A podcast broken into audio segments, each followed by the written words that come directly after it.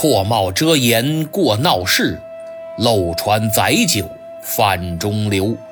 躲进小楼成一统，管他冬夏与春秋。道光二十二年七月二十四，公历一八四二年八月二十九日，清政府签订了中国近代第一个不平等条约《南京条约》。马克思说，这个条约是在炮口的威逼下订立的。南京条约严重破坏了中国的主权和独立，中国开始沦为半殖民地半封建社会。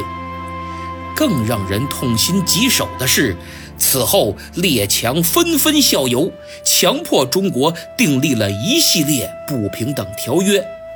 这些条约就像中国人民头上的枷锁，而南京条约正是这些枷锁中的。第一个条约的签订，标志着战争的结束。美籍华人学者、历史学家唐德刚说：“中国鸦片战争前千年不变，战后十年一变。”通过这句话，足以证明此战的重要性。所以，我们应该好好想想这次战争。想想清军为何伤亡成千上万，而英军又凭什么取得了胜利？使一个拥有四亿人口的大国被迫以条约的形式承认了自己的失败，这听起来多么奇怪，多么不可思议！鸦片战争中，尽管中国是正义的一方。但却输得很惨，原因很明显，就是我们武力不足。如果没有充足的武力作为后盾，正义便很懦弱。同理，如果不把正义作为宗旨，武力便会成为暴。英国的暴政终究击垮了中国的懦弱。当时的大英帝国可谓雄霸全球，中国则仍在封建的老路上步履蹒跚，一个如日中天，一个江河日下，一个日不落，一个近黄昏。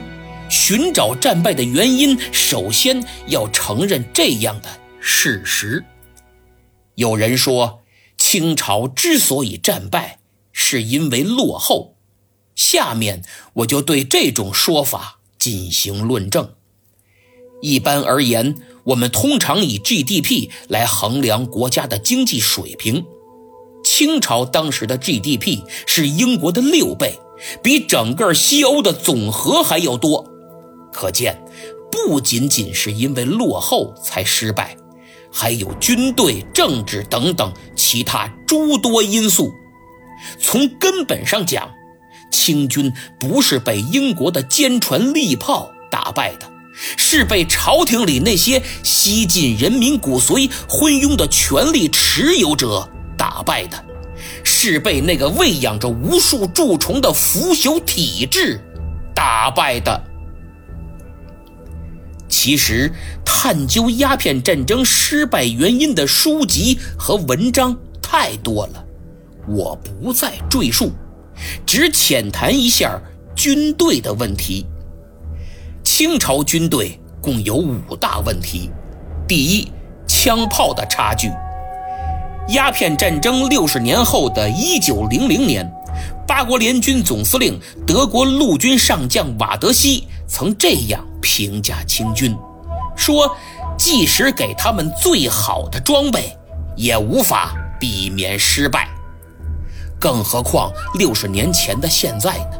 装备更差，还在使用刀矛弓箭等冷兵器，单兵火器只有用火绳燃放的鸟枪和台枪。如果用一句话来概括鸦片战争中英武器装备各自的水平，那就是英军已然步入了火器时代。而清军仍处于冷热兵器混用的时代，且热兵器的技术还停留在几个世纪之前。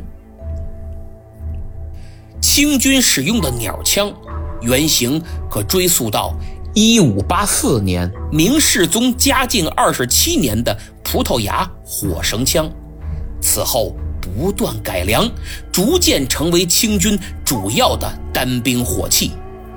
鸟枪是一种前装滑膛火绳枪，发射前必须从枪口装填火药，再塞入弹丸，以火绳为点火装置。据《皇朝礼器图示火器》记载，清军的鸟枪有五十八种之多，其中使用最多的是兵丁鸟枪，长两米，射程大概一百米。射速为每分钟一至两发。清军还有一种需要两人操作的巨型鸟枪，叫抬枪，长一丈左右，三米多，重三十余斤。前面一个人扎好马步，把枪管扛在肩上，充当枪架；后面那个人负责瞄准射击。设计成这种尺寸，就是想提升威力。可威力虽有提升，射程大约四百八十米左右，但射速比鸟枪还慢，精度也不理想。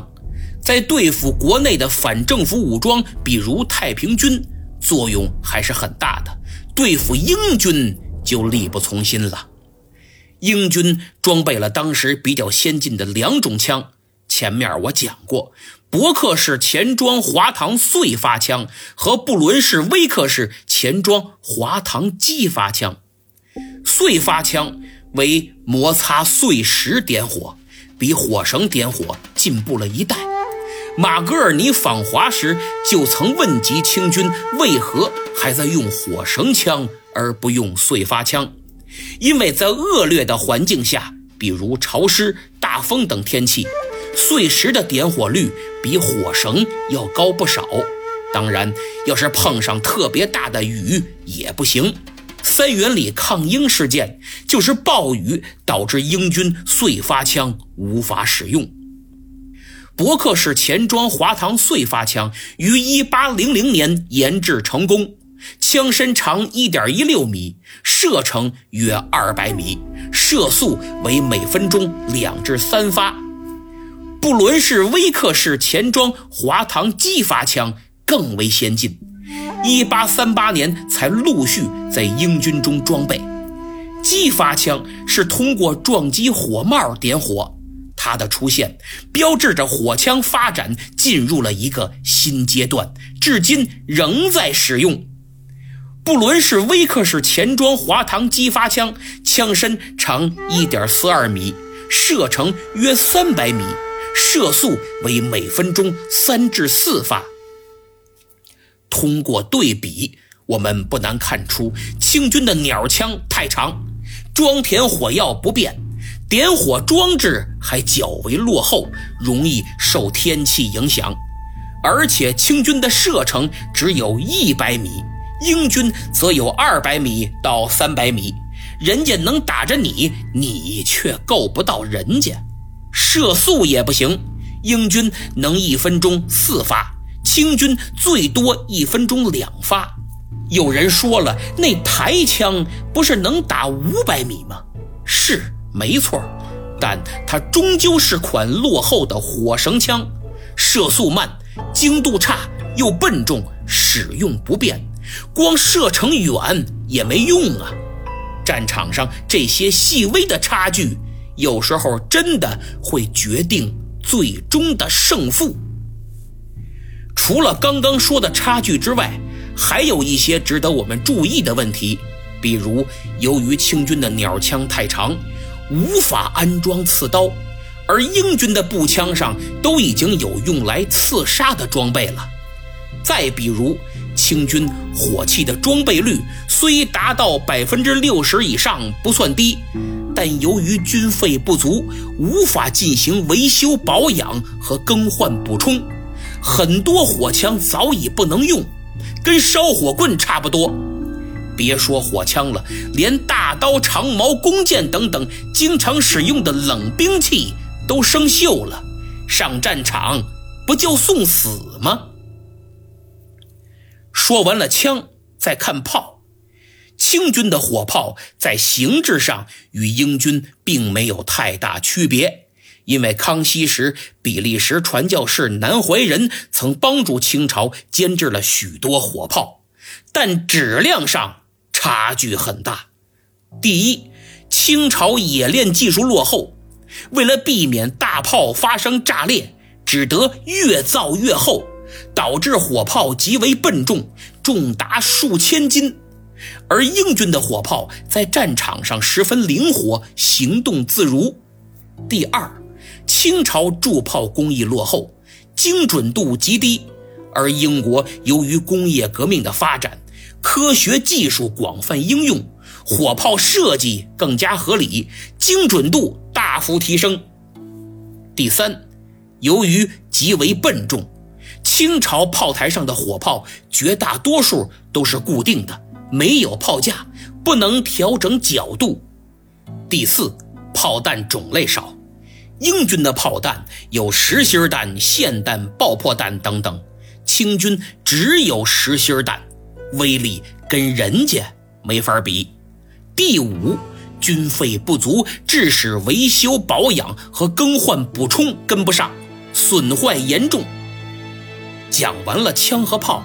还有个因素容易被忽略，那就是火药的差距。随着工业革命的深入进行，英国在火药的配置上有了巨大提升，枪和炮用的火药配比是不一样的，更为科学，威力也更大。这还没算工业革命使火药枪炮的生产进入到机械化时代呢。而清朝的火药仍沿用明末的配方，实在太落后了。说真的，清军还不如都用弓箭呢。您想想，英军穿的是军装，不是盔甲，弓箭的杀伤力足够，射程又在二百米以上，射速比火枪快多了。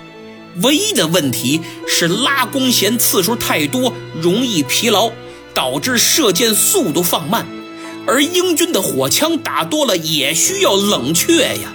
所以，如果清军战斗意志顽强，平时训练扎实，射箭技术娴熟，在陆地上和英军狭路相逢，这结果指不定如何呢？